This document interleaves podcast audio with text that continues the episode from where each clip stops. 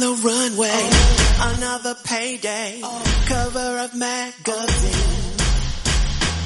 And when they see me, they wanna be me. I am the fantasy. Sean bienvenidos a una nueva emisión de Calle Mayor.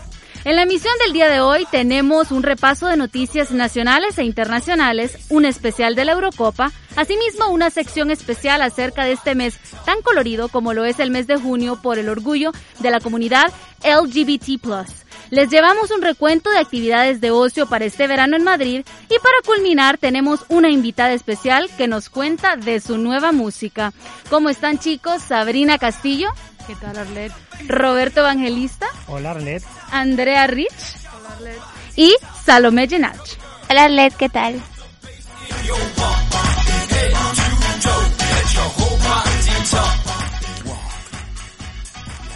Comenzamos con las noticias. Y en noticias nacionales, Sánchez culpa al PP de los golpes independentistas y Casado le replica que no se puede caer más bajo. El jefe Ejecutivo, Pedro Sánchez, ha vuelto a defender este perdón como la solución a la crisis territorial y lo ha hecho culpando al jefe de gabinete, Mariano Rajoy, de los golpes que dieron los independentistas. Por su parte, el líder del PP, Casado, ha declarado no se puede caer más bajo.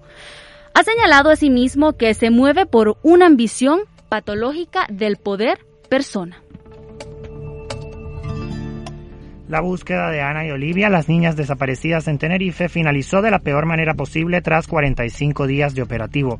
Los restos hallados hace unos días en una bolsa de deporte que estaba junto al ancla del bote del padre de las niñas, Tomás Jimeno, pertenecían a la hermana mayor Olivia, ya que como en la bolsa había una abertura, se estaba manejando la hipótesis de que el cuerpo de Ana hubiese podido salir por allí debido a las corrientes marinas, pero aún no han encontrado restos de ADN que lo confirmen.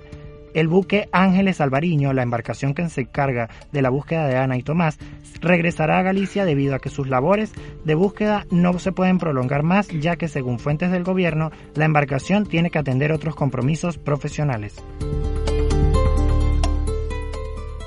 Presidente del gobierno, Pedro Sánchez, ha asegurado este miércoles que pronto desaparecerá la obligación de llevar mascarillas al aire libre como medida para combatir el COVID-19 gracias a la campaña de vacunación. En España ha mencionado que hemos alcanzado velocidad de crucero en la mayor campaña de vacunación de nuestra historia y que muy pronto dejaremos de usar las mascarillas en la calle. En España, como saben, hemos alcanzado velocidad de crucero en la mayor campaña de vacunación de nuestra historia. Pronto vamos a abandonar las mascarillas también en la calle. La semana pasada administramos más de 3,5 millones de dosis, superando nuestra capacidad histórica de vacunación, que era ya de por sí muy alta. Y en unos días vamos a cumplir el siguiente hito que se había marcado el Gobierno de España de tener más de 15 millones de compatriotas vacunados con pauta completa que escuchábamos era el presidente del gobierno, Pedro Sánchez.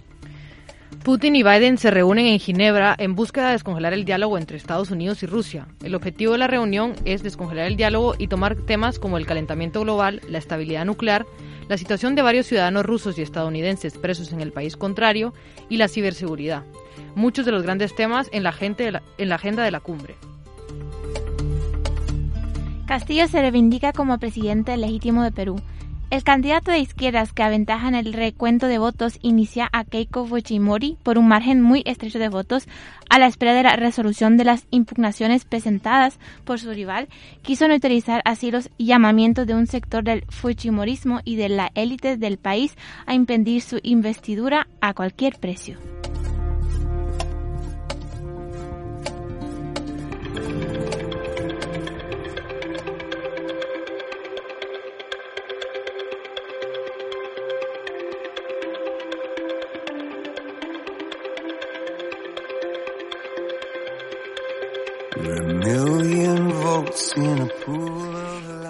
Bueno, y en deportes, la canción que escuchan de fondo es el tema oficial de la Euro 2020. Como sabemos, la Eurocopa se tuvo que celebrar este año, bueno, se tuvo que celebrar por este año, por la pandemia, pero ¿por qué no se cambió el nombre a Euro 2021?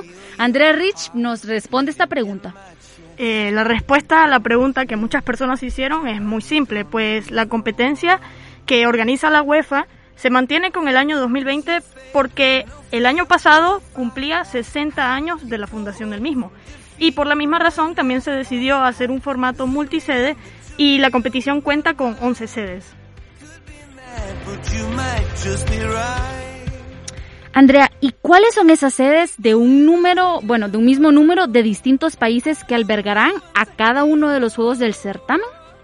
Eh, bueno, esas sedes son Múnich, Bakú, Copenhagen, Budapest, Glasgow, Roma, Sevilla, Ámsterdam, Bucarest y San Petersburgo. Eh, se decidió hacer un formato multisede por la misma razón de que cumplía 60 eh, años. Y las semifinales y la final se van a disputar en el gran estadio, el Wembley Stadium en Londres. ¿Y qué nos puedes contar acerca de los juegos que ya se han disputado? Bueno, la inauguración empezó en Roma, eh, un partido Italia contra Turquía. Eh, Italia ganó 3 a 0 contra una Turquía sin ideas. República Checa sorprendió ya que Patrick Schick se convirtió en el héroe, en el héroe checo, convirtiendo los dos goles y el último gol de, va a ser el gol del, del torneo. En Ámsterdam, eh, los holandeses se llevaron un ligero susto en el partido contra Ucrania, que logró empatar el partido cuando ya faltaban 15 minutos para terminar. Pero el neerlandés Dumfries le dio la victoria a la naranja mecánica en el minuto 85.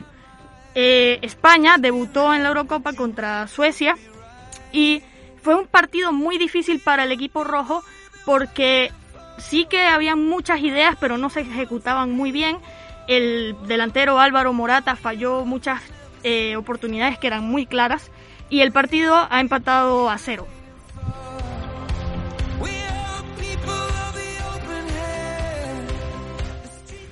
Andrea, y con el partido de Dinamarca, ¿qué ha pasado con Christian Eriksen?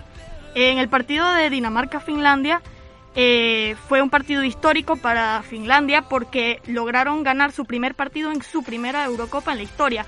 Pero este partido no se va a recordar por este hecho, sino porque el jugador danés Christian Eriksen, que es el jugador más importante de Dinamarca, se desplomó eh, en el terreno de juego sufriendo un paro cardíaco. Las buenas noticias es que Eriksen se encuentra estable en estos momentos. Andrei, con Andrea, y con respecto a los aforos del estadio, ¿qué va a pasar? ¿Se sabe algo? Cuenta. en cuanto al tema de aforos, la UEFA ha permitido la entrada de 30 del 30% de las personas, obviamente respetando las medidas de seguridad, y el único estadio que solo permitirá 22% eh, del aforo es el Allianz Arena en Múnich. Y eh, ayer se jugó el partido contra de Hungría-Portugal en el Puskas Arena que permitió el 100% del aforo. Bueno, Andrea, y cuéntame, ¿cuál es tu equipo favorito o quién piensas que va a ganar esta Eurocopa? Eh, mi equipo favorito es Italia, sin embargo, eh, los favoritos a llevarse el título son Francia, Bélgica, Portugal, Italia, Países Bajos, Inglaterra y Alemania.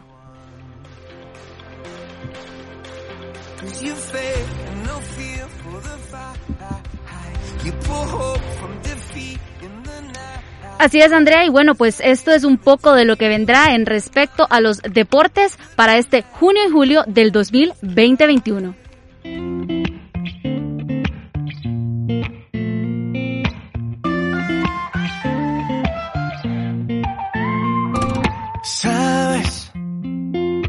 Siempre me he tenido por valiente y ahora no me atrevo ni a mirarte. ¿Qué me está pasando? ¿Qué tendrás? Dime, no sabemos.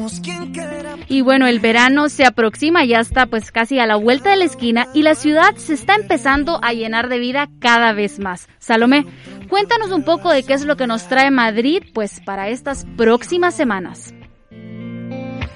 Bueno, ya casi comienza el verano y así también los eventos, festivales y conciertos en Madrid. La época más caliente acaba de comenzar y con ella más planes para hacer. El fin de semana pasado los eventos culturales y festivales se inauguraron con la banda española Diviso que en mi opinión fue un hit y el ambiente estuvo genial. Yo, eso sí, siempre cumpliendo las medidas sanitarias. Y esa cara que por más que quiera no me sabe ocultar la verdad. Les voy a hablar hoy del planazo del fin de que va mañana 18 de junio el famoso evento Los 40 Primavera Pop y estarán aquí en Madrid en el Palacio Vista Alegre.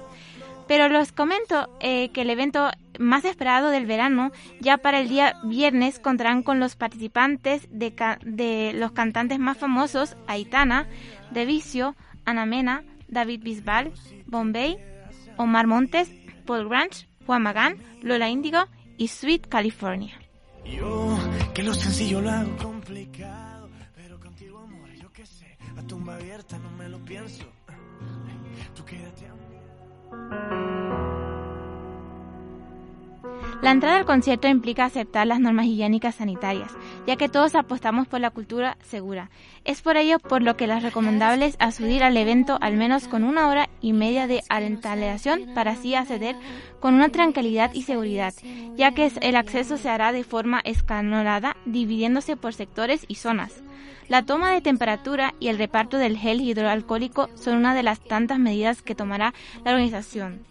Por supuesto, se ha de mantener a distancia de seguridad en todo momento y una vez que comienza el evento, los asientos deberán permanecer sentados para evitar aglomeraciones. Al finalizar el evento, la salida se hará también de forma escalonada por sectores y zonas. Con todas estas medidas podemos seguir con los eventos, conciertos y así disfrutar del verano, porque sin cultura el mundo se para.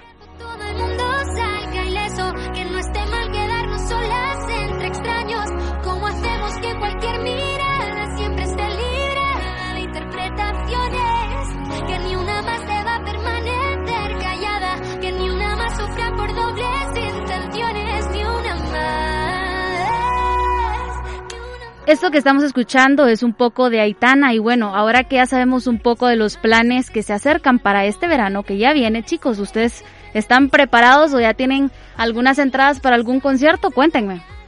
Pues yo, Arlet, te cuento, estoy bastante preparada para eh, el mes que a mí más me gusta, que es el mes en donde se celebra el orgullo LGTBI, entonces estoy bastante emocionada de las celebraciones, las manifestaciones y todos los eventos que van a pasar ahora mismo.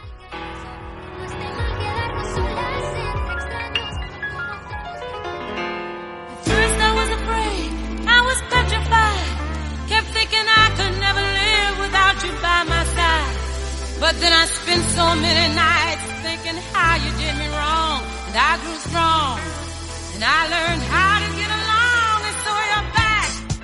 Bajo el lema Los derechos humanos no se negocian, se legislan Ley Integral Trans Ya. La celebración del orgullo LGBTI en Madrid regresa a sus fechas habituales del 25 de junio al 4 de julio y abandonando el formato virtual del año pasado. El empeño del comité organizador este año es en que todo el programa de festejos se desarrolle con la responsabilidad de la situación sanitaria actual que se sigue exigiendo. Para más detalles tenemos a Roberto Evangelista y Sabrina Castillo. Cuéntenme chicos. Así es, Arlet. Estamos a pocas semanas de que se celebre el Orgullo de Madrid, pero el orgullo inicialmente tuvo su origen en Nueva York con la popular revuelta del Stonewall Inn, un bar neoyorquino que era frecuentado por homosexuales y drag queens. Allí tuvieron lugar las primeras manifestaciones violentas en protesta en contra de un sistema que perseguía a personas LGBT, que en aquel entonces las llamaban personas no normativas. Esta reivindicación se conmemora cada año el 28 de junio desde 1969, ya que en esa madrugada fue la primera vez que la comunidad luchó por conseguir sus derechos. En la actualidad, este movimiento se ha extendido a casi todo el mundo, llegando desde Tel Aviv y Nueva York a lugares como Sao Paulo y Ámsterdam. Pero, ¿cómo surge el Día del Orgullo LGTBI en Madrid?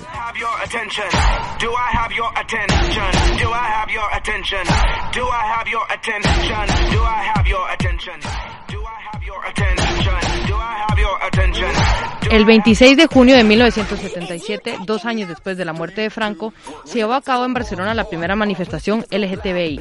A favor de que derogara la ley de la peligrosidad social, a la que apenas asistieron unas 4.000 personas, que fueron disueltas por la fuerza, cosa que además fue censurado por los medios de comunicación.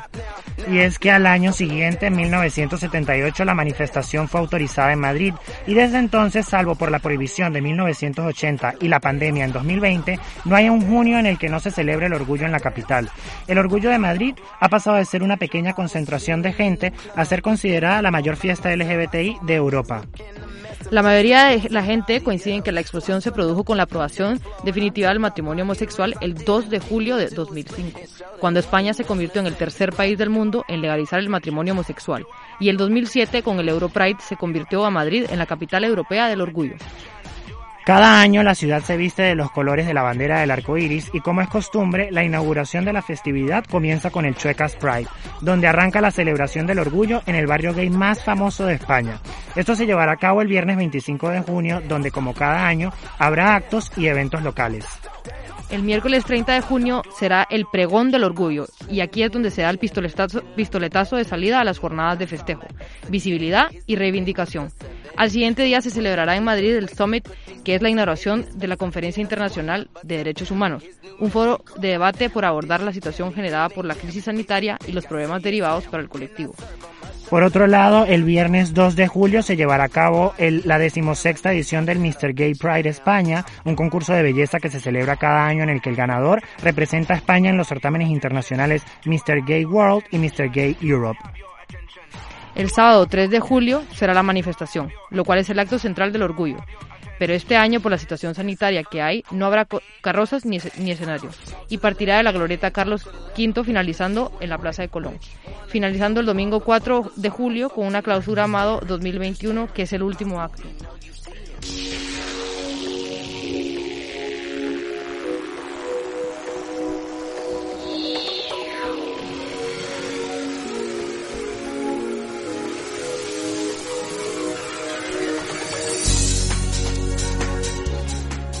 A día de hoy aún queda mucho camino por recorrer y aún son muchas las barreras y los estereotipos con los que la sociedad debe romper. Y es por eso que debemos celebrar el orgullo, pero también debemos tener presente que es una lucha por los derechos de todos. Así es, como estas fobias que se tienen al colectivo son algo sin sentido que sigue presente en nuestra sociedad. Y la mejor manera de eliminarla empieza contigo. Sí, contigo. Tú que nos oyes, tú puedes denunciar, tú puedes luchar por la igualdad de los derechos, no importa quién seas ni tu preferencia sexual. Tú puedes parar la homofobia. Es por eso que esto es una tarea colectiva, ya que todas las personas podemos combatir esta violencia que transgrede los derechos humanos.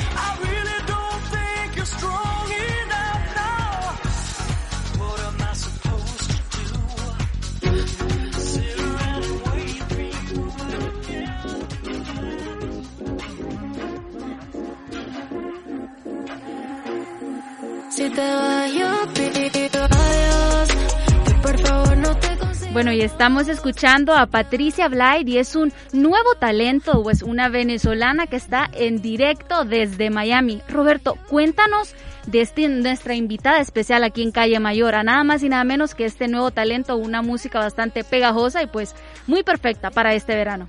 A mí además me emociona muchísimo entrevistarla porque es que me gusta demasiado su música, aparte de que me gusta la vibra que transmite. Siento que es una chica demasiado espontánea, auténtica y transmite ese positivismo. Y bueno, ya que estamos aquí hablando de Patricia, eh, ¿qué tal Patricia? ¿Cómo estás? ¿Nos oyes?